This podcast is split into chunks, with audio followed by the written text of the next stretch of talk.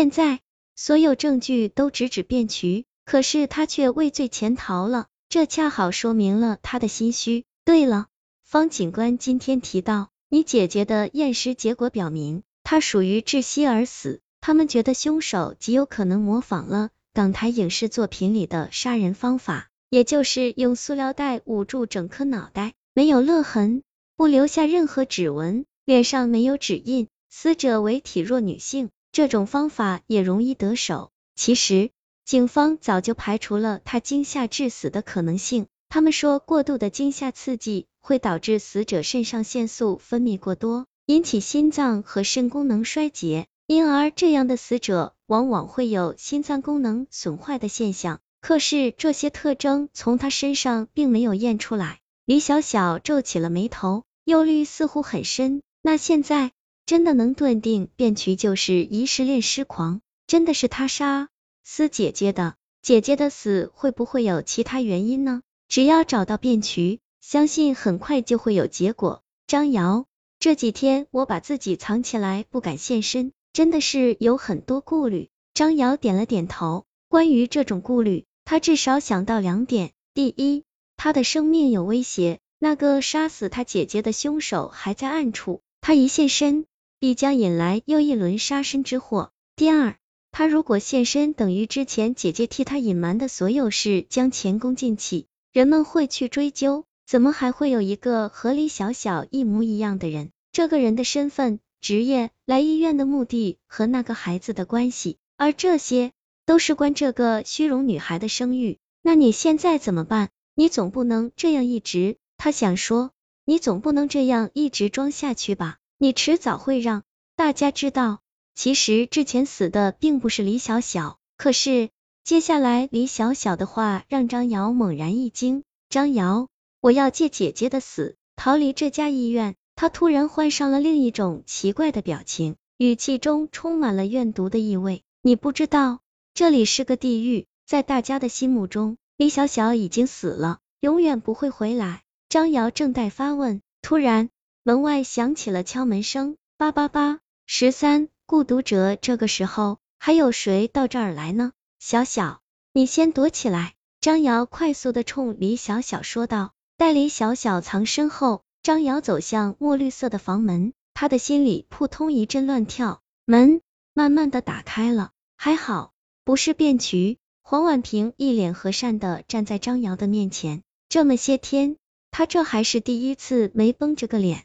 他表情甚至展现出一种难得的轻松。小张还没睡吧？是黄院长，您请进。黄婉平走进屋来，上上下下把屋子打量一番。李小小这孩子生活真是挺简陋啊。他的眼里流露出惋惜之情。张瑶正想接着说下去，突然他的手机响起来，叮叮叮，急促的铃声打破房间的宁静，把张瑶吓了一跳。你电话响了。快接电话啊！黄婉平笑吟吟的说。张瑶接通了电话。张瑶，我想起那个电话号码了，就是尾号是四七七七那个。张家的声音显得很急促。你说，黄婉平，黄婉平院长用过那个号。今天我无意中跟老公说起，还是他帮我记起来的。今年元旦我休假，恰好手机坏了，他曾经用这个电话打给我老公。说是医院有事找我，张瑶愣了。那他怎么会在？黄婉婷就在身边，他手心已经开始在冒汗。他在电话里自然省去了人名，所幸张家听懂了他的意思。是啊，我也纳闷，你说这个号是小小注的册，怎么黄婉婷会用这个号？难道难道什么？难道他们之间真的有问题？起初听别人讲说黄婉平在追求小小。我还不敢相信，不对，小小不是那样的人，他一定是为了个人利益委曲求全，被黄婉平那家伙胁迫。张扬脑子里一片空白，他有点听不下去。李小小那句话响在耳边，张瑶，这里是个地狱。黄婉平似乎有点警觉的，不断的向他这边看，张瑶只好含糊几句挂了电话。现在他又得正对着张脸，小张。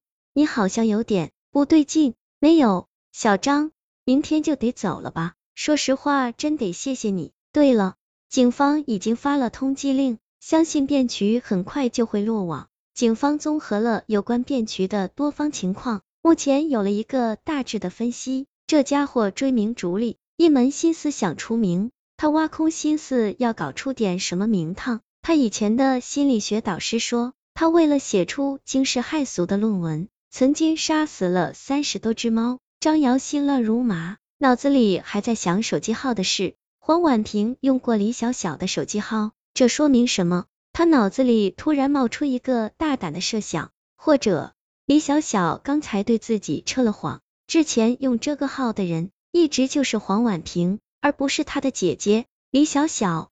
和黄婉婷之间一定有什么关系。如果是这样，就可以解释李小小姐姐为什么十三号凌晨会再回医院，因为他是来看孩子的。对于孩子尸体失而复得，他根本就不知道，因为。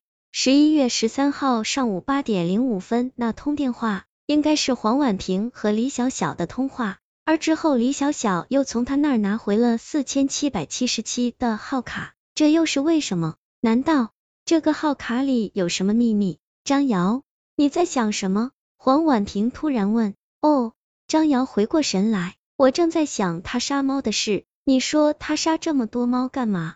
他在不同的环境下用不同的方法杀猫，说是进行什么心理尝试。我估计他现在的导师也正是和他搞的这个恋尸癖研究有关。他一直想在心理研究上有所独创，只是很不幸，他走火入魔了。对了，小张，这几天你还有没有什么特别的发现？你指什么？也没什么。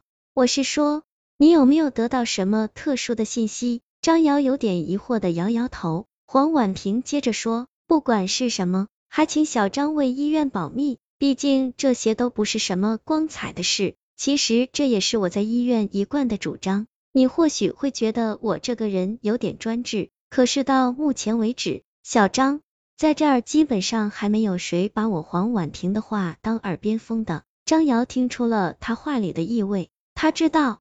这应该就是他今天来找自己的主要原因。恰在此时，外面一阵吵闹声伴着夜风从窗户灌进来，在沉寂的夜空分外喧腾，甚至还听到隐隐的哭声。黄婉平愣了一下，站了起来，走，小张，出去看看。张瑶只好跟在他身后出了门。房间里恢复了寂静，李小小从一个角落里无声的站了起来。黑暗中，他的脸模模糊糊。孩子，我的孩子不见了！呜呜！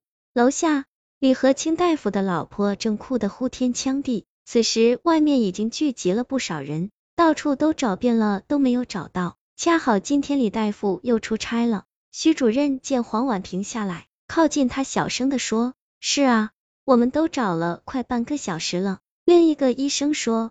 人群里一阵骚乱。你们说的孩子长什么样？张扬问道，他想起了今天下午在医院门口看到的那个顽皮小孩，虎头虎脑，口里叫道：“猿猴子，猿猴子。”他的心里突然有一种很不好的预感，他想起了袁树人那张像是蜕了皮的脸，那张脸好像很不高兴，上面一张满是皱褶的嘴开开合合。小鬼，跑什么跑？我把它送给你好了，五六岁，胖乎乎的。